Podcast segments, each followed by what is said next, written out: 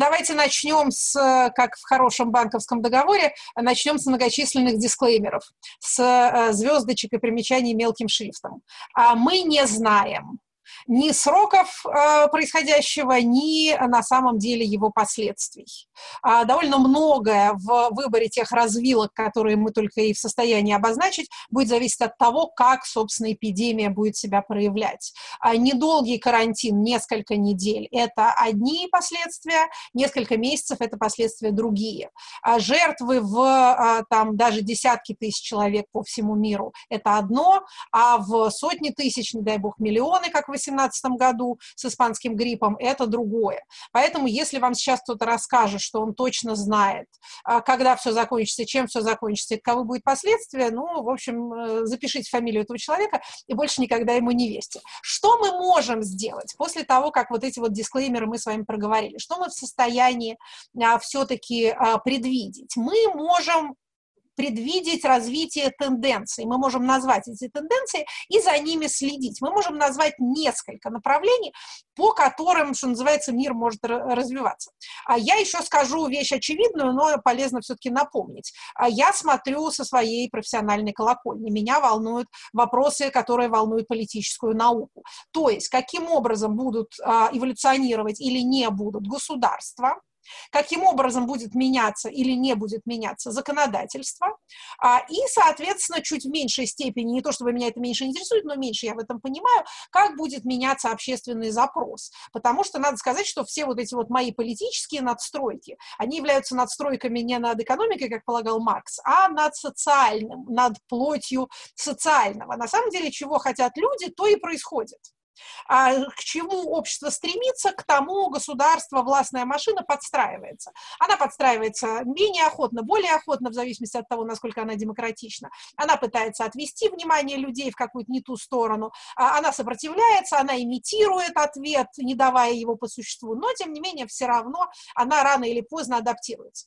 Значит, что мы с вами э, можем видеть уже сейчас? А для начала несколько э, значимых таких, э, как мне кажется, принципов, которые вам помогут тоже самостоятельно поиграть в предсказателя на дому и не очень сильно ошибиться. Во-первых, имейте в виду следующее. А, так называемые чрезвычайные происшествия, так называемые чрезвычайные обстоятельства не приносят ничего нового, вопреки тому, что обычно полагают. Они усиливают те тенденции, которые уже были. Чем нам это может помочь в нашем деле, нелегком деле э, предсказания? Если вы видите а, некую тенденцию, которую вы наблюдали до того, достаточно устойчивую, достаточно а, объективно обусловленную, то, будьте уверены, она продолжится с удвоенной силой под влиянием вот этих самых чрезвычайных изменившихся обстоятельств. Еще один признак характерный живой, так сказать, тенденции трансформации, которая идет и будет продолжать идти, в том, что на нее работают и те, кто, так сказать, и светлые силы, и темные, и хорошая погода, и плохая. Ей все идет на пользу. Растущее питается чем угодно. Ну, что я имею в виду, например? Это касается как тех э, социально-политических явлений, которые мы считаем положительными, так и тех, которые мы считаем отрицательными. Ну, скажем, у нас до э, всякой заразы развивалась довольно активно слежка за гражданами инструменты слежения, соответствующие изменения в законодательстве, соответствующие практики. Этим занимались государства, этим занимались корпорации, собирали данные, отслеживали поведение людей, их физические перемещения, их потребительское поведение, пытались предугадать а, их дальнейшие потребности, их вкусы и желания с тем, чтобы им потом навязать или предложить какие-то услуги, а государство или э, правоохранительные органы, специальные службы для того, чтобы, например, попытаться их там преступное поведение, а, тоже предсказать и вовремя его предотвратить. Это у нас развивалось с начала 2000-х годов. Последние 20 лет мы с вами в этой ситуации живем. Очень большой импульс этому процессу был даден а, терактом 11 сентября вот тогда э, государства получили новые полномочия с согласия общества, которое захотело, чтобы их обезопасили от страшной террористической угрозы. А, и вот тогда это пошло развиваться. Во-первых, технологии позволяли, и все лучше и лучше с этой функцией справлялись. Во-вторых, еще раз повторю, общество во всем мире были согласны на это, соответственно, стали появляться новые спецслужбы, такие как американская NSA, а, и э, новые изменения в законодательстве. появилось понятие киберпреступности, наказание за киберпреступления а, и за всякого рода, в том числе и, так сказать, мысли преступления. Это не только наша практика, к несчастью, это практика во многом и европейская, американцы более-менее держатся, но, в общем, во всех а, законодательствах мира сейчас есть какие-то кары за то, что ты в сети неправильно себя повел. То есть ты физически никого не побил, не убил, никому там не плюнул в физиономию, но ты неправильно что-то сказал, и за это тебе чего-нибудь прилетит. А вот эта самая слежка, surveillance а, и аккумуляция больших данных шла рука об руку, например, с повышением прозрачности с тем, что государства и корпорации, корпорации, кстати, в меньшей степени, государства в большей, как ни странно, становились прозрачны для граждан и подотчетны им. Но одновременно и все за всеми научались следить. Так вот, очевидно, что а, под э, влиянием а, этой самой пандемии будет придан еще один новый импульс, может быть, соизмеримый по силе с импульсом 11 сентября, вот этим вот самым технологиям слежки. И это будет развиваться. Из этого не следует, что электронные пропуска и QR-коды станут повседневной практикой городов мира. Это никому не нужно, это дорого, трудно осуществимо технически, и главное, а, еще раз повторю, на это нет запроса. Развиваться будет то, на что запрос есть. А давайте вспомним, что моя предыдущее, мое выступление как раз в Ельцин-центре в те счастливые времена, когда можно было еще приезжать в другие города и выступать перед живой аудиторией, люди сидели рядом друг с другом на стульях, представляете себе, и даже без маски, без перчаток. Так вот, а, мое это самое выступление было посвящено а, дилемме между безопасностью и свободой.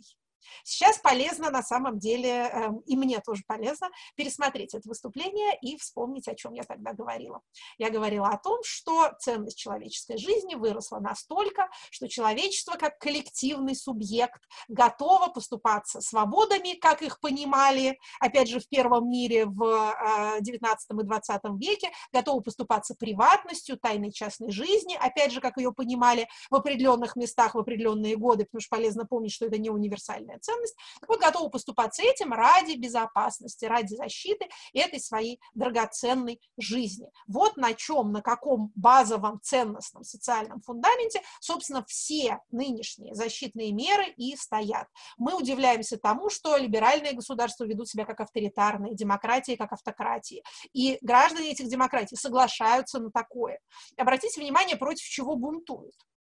Если мы возьмем довольно неблагополучную по э, европейским меркам страну Италию, у которой до этого э, экономическая, так сказать, мощь и ее доля в экономике Европы сокращалась последние годы, э, и в которой существует очень сильное региональное неравенство, и на, на которую одновременно напал с особой силой этот самый злобный вирус, то посмотрите, у них жесткий карантин, у них бедный юг. Карантин уже довольно давно. Сейчас начинает постепенно ослаблять эти меры, но, а, тем не менее, они были достаточно долго. Против чего люди бунтуют? Что вызывает физический протест? Бедность. Есть случаи, а, когда пытаются грабить а, магазины продуктовые, ну, то есть как грабить, забрать еду и уйти. Не то, что там разгромить, да, как в Донецке было, а, а вот, э, значит, за, забрать продукты бесплатно под предлогом того, что мы безработные и вот, значит, больные. Тут даже как-то и трудно назвать этих людей мародерами, потому что, надо сказать, что большая правда а, в их, в их резоне есть. И были а, тюремные бунты. Это тоже было, причем в самом а, начале всей этой истории.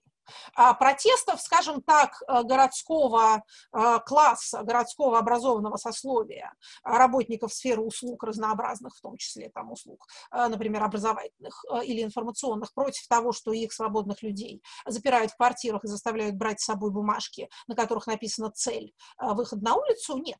Люди считают это оправданным. Люди считают это оправданным, потому что, среди всего прочего, еще одно изменение, а, на которое я обратила бы внимание, а, произошло тоже не сейчас, но за последние десятилетия, произошло проникновение научного знания в массы. Благодаря школьному образованию повсеместному, а также благодаря интернету, происходит не распространение фейковых новостей, как часто думают, и не какая-то там фантастическая эпоха постправды. Мы замечаем это, потому что мы это замечаем на общем фоне. Если бы все информационное пространство было бы заполнено а, эзотерической ерундой, шарлатанством а, и обсуждением несуществующих новостей, мы не обращали бы на это внимания. На самом деле человечество стало очень образованным и научный язык а, до такой степени проник в язык бытовой, что мы этого просто не замечаем. Мы, мы рассуждаем, в, опять же, в бытовых ситуациях, в терминах, например, там, пропорций и процентов, нам кажется, что это нечто само собой разумеющееся. На самом деле это довольно сложные математические абстракции, которые сейчас являются достоянием всех. Язык науки, понятие науки и вообще научный подход проник в бытовое массовое сознание. А маленькую помощь нам тут еще окажет э, пандемия, что называется, не было бы счастья, да несчастье помогло. А, она, первым это заметил, кстати, Иван Крастев, отдам ему а, пальму первенства, она повысит уважение к экспертному знанию. Потому что, опять же, там шарлатан шарлатанами, но когда дело доходит до собственной шкуры уже, то все почему-то хочет слушать врача а не там Чумака с Кашпировским, да, которые и, и, и то не особенно были популярны уже в последние десятилетия. Опять же, мы обращаем внимание на то, что народ бросился лечиться а, имбирем и лимоном, но во-первых, это рациональное поведение, это не мощи, и это не, э, ну, как всегда, самые дикие, самые дремучие – это элиты. Особенно в нашем случае, значит, вот когда у нас пресс-секретарь президента к себе при, пришпиливает какой-то бэджик, который должен спасти его от заразы, это дикость. А когда люди э, заваривают имбирь с лимоном, то это совершенно нормальная правильная вещь, там действительно будет и то, что содержится в имбире, и то, что содержится в лимоне, это не спасет вас от вируса, но это, мягко говоря, не повредит. Поэтому это как раз тоже проникновение научного знания, которое говорит нам о витаминах, витаминах, который говорит нам о фитонцидах, и мы как-то все сразу стали это понимать. Сейчас еще дополнительно, я думаю, что уважение к э, экспертам, в особенности, ну, сейчас, в первую очередь, медицинским, а, оно повысится. Сейчас, обратите внимание, мы этого не замечаем, хотя это прямо у нас перед глазами, э, главная структура, руководящая э, миром, это ВОЗ. Всемирная организация здравоохранения. Что она рекомендует, то все правительства и делают. А, значит, американский президент посопротивлялся, посопротивлялся, но тоже встроился в колонну, марширует теперь в ногу, но плюется при этом, ну, у него характер такой, он все равно не может не плеваться, но, но тем не менее, как говорил один наш советский поэт, а, а петь будешь стоя, а поет все равно стоя, ну что делать. А, это, конечно, такой момент чрезвычайный, потом будет не так.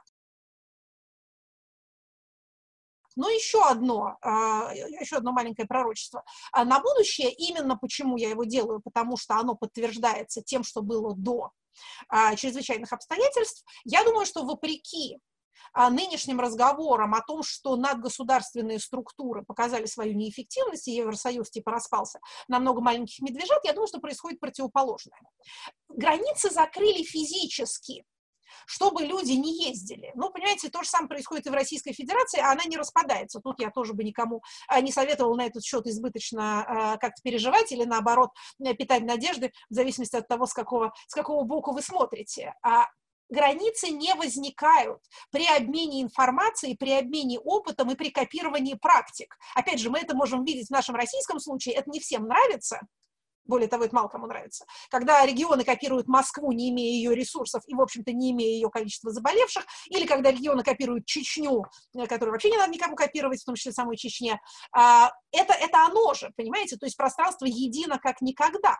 И более того, надгосударственные международные структуры, такие как э, Всемирная организация здравоохранения или подобные ей, которые возникнут, они будут во многом определять э, направление, так сказать, биополитики будущего.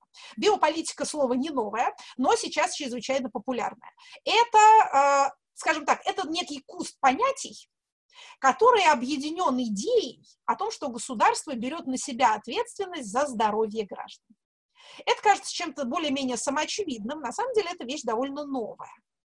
А, и тут будут тоже изменения, которые, возможно, ну, тут не хочется говорить, не всем понравятся. Нет таких изменений, которые всем нравятся. Более того, нет таких изменений, которые никому не выгодны. Этого тоже не бывает. Но то, что у нас с вами, как физических, так сказать, тел, забирают потихонечку ответственность и право распоряжаться этими самыми телами, это тоже правда. А я уже говорила много раз, и многие другие говорили о том, что появятся тепловизоры на входе в публичные здания, а может быть и на выходе из наших подъездов, и людей с температурой просто не будут никуда пускать. А сейчас появится вакцина, я не без ужаса этого жду, потому что сделают ее быстро, проверять ее времени не будет, а вакцинировать будут всех. И отказ от вакцинации будет караться э, административным кодексом. Будут жертвы.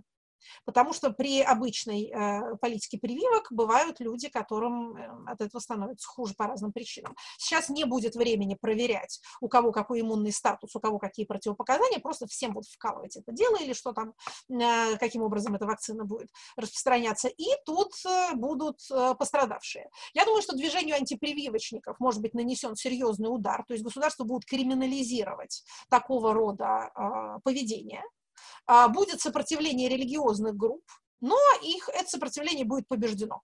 А большие церкви, как мы видим, встраиваются в государственную политику, точно так же маршируют в колонне. Сначала они, не хочется говорить, вякают, но, в общем, сначала что-то они там пытаются возражать, через два такта они говорят, да, действительно, значит, не надо ходить в э, церкви, не надо собираться вместе, не надо ездить на кладбище, вообще, типа, Бог у вас в душе, а все остальное не важно. А церкви э, точно так же живут в обществе, в котором научное э, знание имеет преимущество перед религиозными убеждениями. На самом деле их паства, которая, казалось бы, является их паствой, в гораздо большей степени является частью социума и разделяет свойства этого социума, а не свойства своей религиозной общины, своей а, комьюнити. Вот такие вот несколько а, направлений, которые интересно было бы обозначить.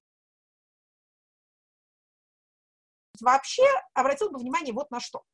А, как известно, а, победители завтрашнего дня – это позавчерашние проигравшие. Всегда полезно время от времени смотреть, в, а, так сказать, покопаться в мусорном ведре истории, потому что вот то, что не вчера, а позавчера было отброшено и проиграло, оно через пару исторических веков имеет свойство возвращаться. А, ну, например, простой пример, который у всех перед глазами. Маргинальный дискурс газеты «Завтра» 90-х и ранних 2000-х. Стал официальным государственным дискурсом после середины 2000-х и в особенности после 2014 года. Знаете, чего сейчас нам полезно извлечь из этой самой корзины для бумаг, которая у матери истории стоит под ее письменным столом? Э, Горбачева Михаил Сергеевич, помните?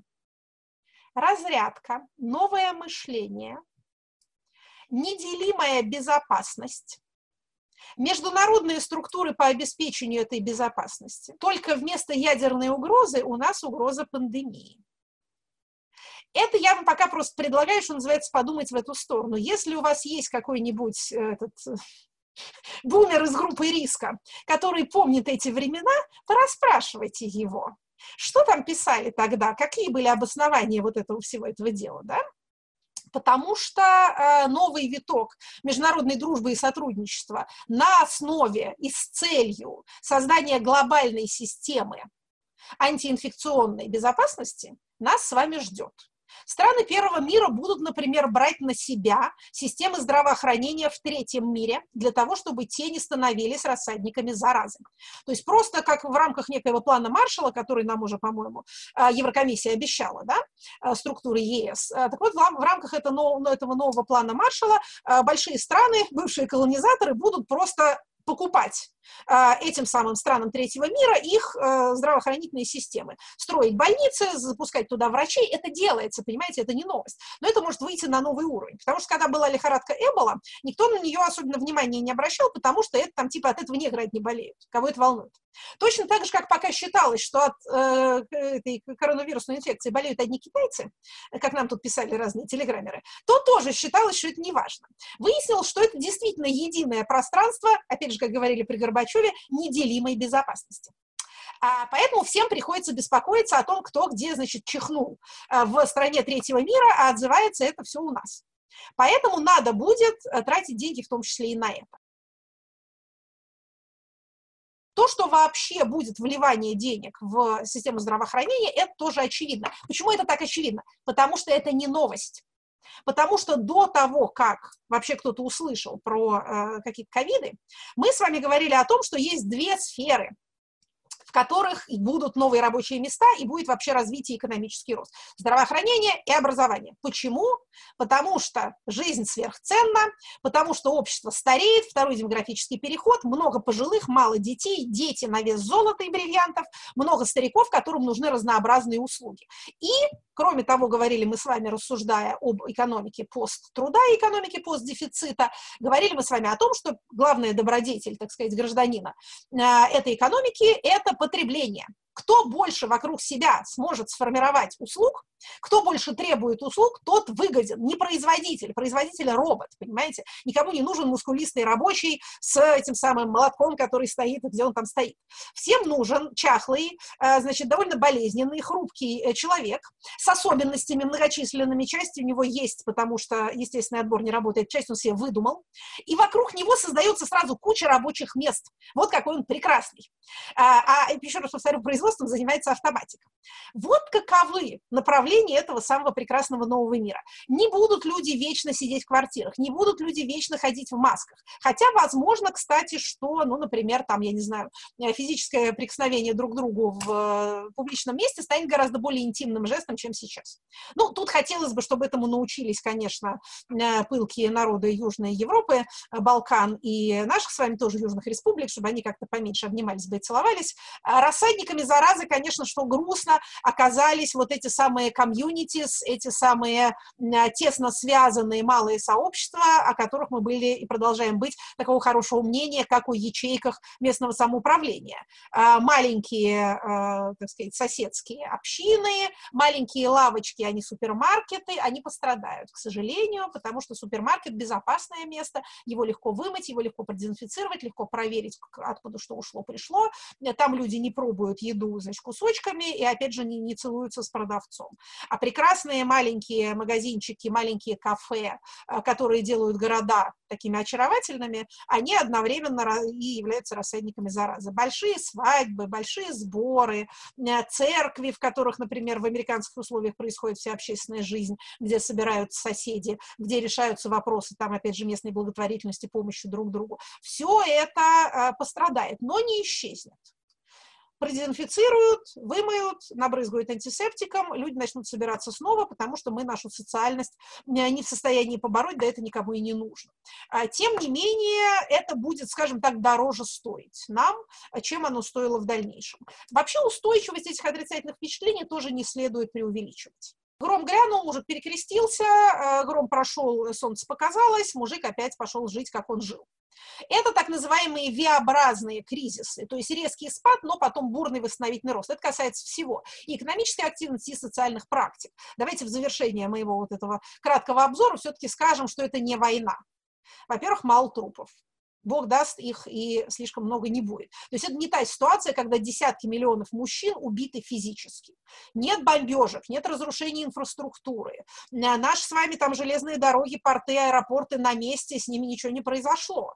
А все эти пустые улицы постапокалиптических городов в три дня заполняются людьми, и никто уже не видит никаких признаков того, что здесь когда-то была такая грустная пустыня. Ну, давайте вспомним какие-нибудь гораздо более разрушительные вещи, вроде японских цунами, да, когда видишь эти последствия, кажется, что все, тут уже не будет жизни, а будет только вот этот вот трехметровый слой грязи с обломками каких-то зданий. Ну и что?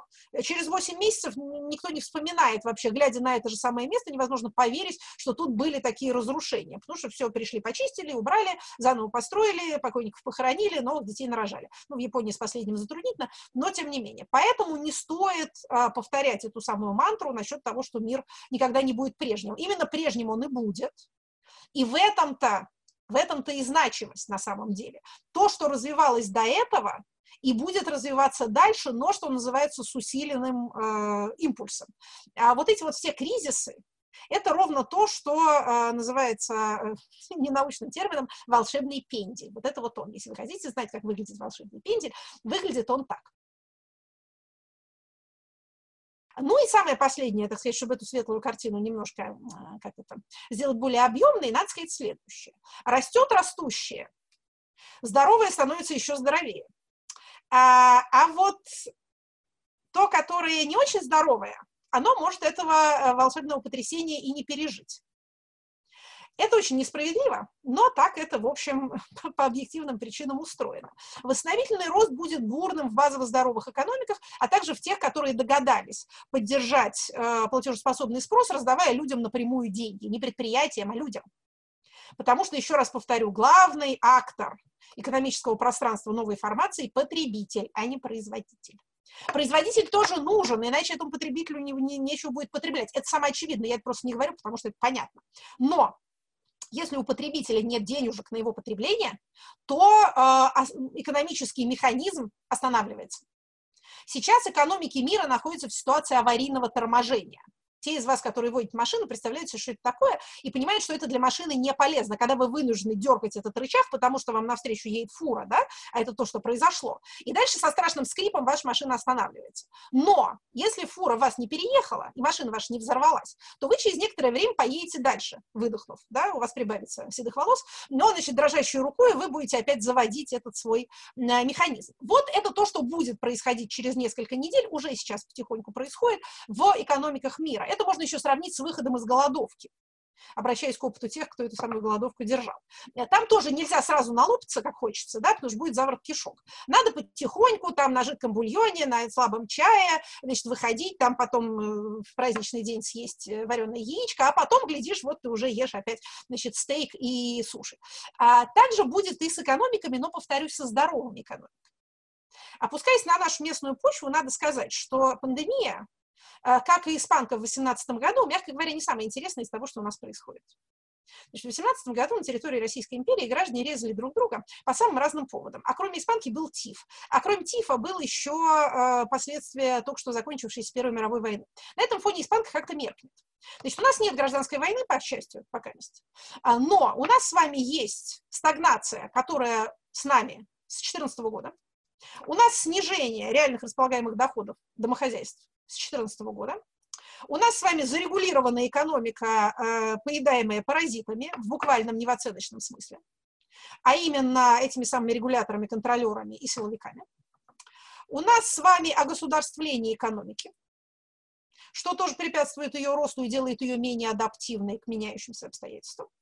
Плюс к этому, из, что называется, из свежего, из недавнего, у нас с вами э, снижение цен на энергоносители, наш основной экспортный товар, соответственно, снижение бюджетных расходов такое, что и безо всякого вируса э, нам надо пересматривать э, бюджет, и он будет дефицитным.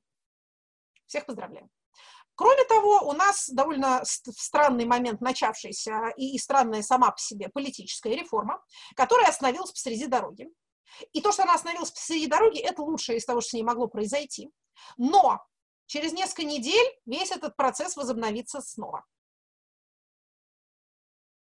У нас с вами начнется подготовка к конституционному голосованию. Это голосование пройдет э, с, с тем или иным уровнем фальсификации, с теми или иными протестами по итогам.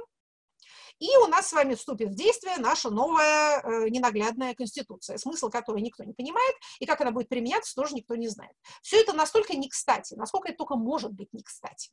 Поэтому, еще раз повторю, а, вирус – это еще не худшее из того, что с нами происходит. Более того, вирус, подобно Отечественной войне, а, заставляет наши власти заниматься хоть чем-то связанным с реальностью. Если бы не зараза, они бы сейчас занимались исключительно подготовкой вот к этому безумному голосованию, а мы бы с вами убивали друг друга в социальных сетях а, по вопросу бойкотировать или голосовать против. Вот такая бы у нас была бы богатая общественная дискуссия. Поэтому давайте лучше о вирусе рассуждать. Это хоть что-то, что, еще раз повторю, имеет отношение к действительности, в отличие от вот этой вот всей вредной ерунды.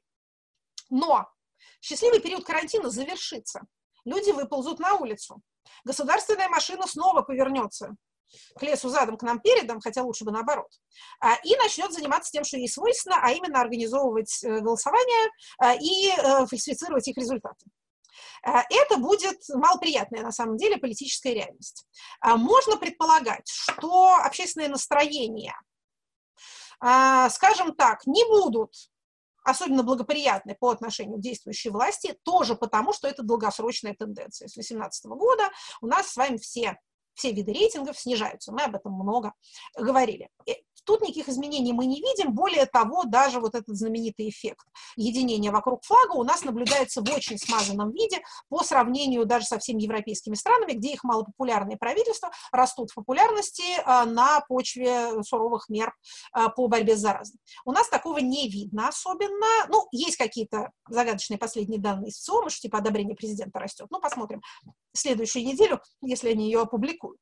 А, рейтинг доверия снижается, если вопрос задается в открытой форме, кому вы доверяете, то тут президента называют меньше, вообще мало кого называют, уровень доверия низкий, а на самом деле ко всем. Посмотрим, что нам даст Левада, а, по, когда они сделают следующий опрос. По а, вопросу об обнулении Терешковской поправки, так сказать, бабушкиной оговорки. Респонденты расколоты ровно поровну, половина за, половину против, но те, кто против, настроены решительнее, чем те, кто за. В, в этой половине больше доля тех, кто э, полностью против, в, среди тех, кто за, больше доля тех, кто скорее за или при некоторых условиях за.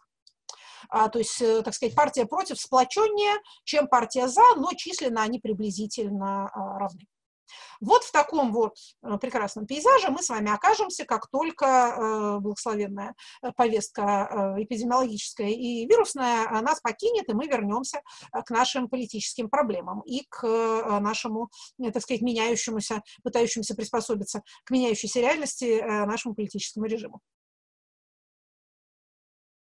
Значит, первое. А, помните, что эта ситуация ненормальна. Не судите а, по а, своему поведению сейчас ни о себе, ни об окружающих, ни об обстоятельствах, не делайте прогнозов на будущее. А, изоляция для человека противоестественна. Мы не просто индивидуально изолируемся, то есть ваше положение хуже, чем если бы вы были под домашним арестом. Человек под домашним арестом знает, что вокруг него свободный мир. Это может его преисполнять чувством зависти, но это держит в нем уровень нормы. У нас уровень нормы сломался. Ни, никто не находится в нормальной ситуации. С одной стороны, вроде как это создает единство, с другой стороны, это очень сильно нас всех тревожит. Поэтому то, что вы свободное время будете тратить на скроллинг новостей, э, это неизбежно.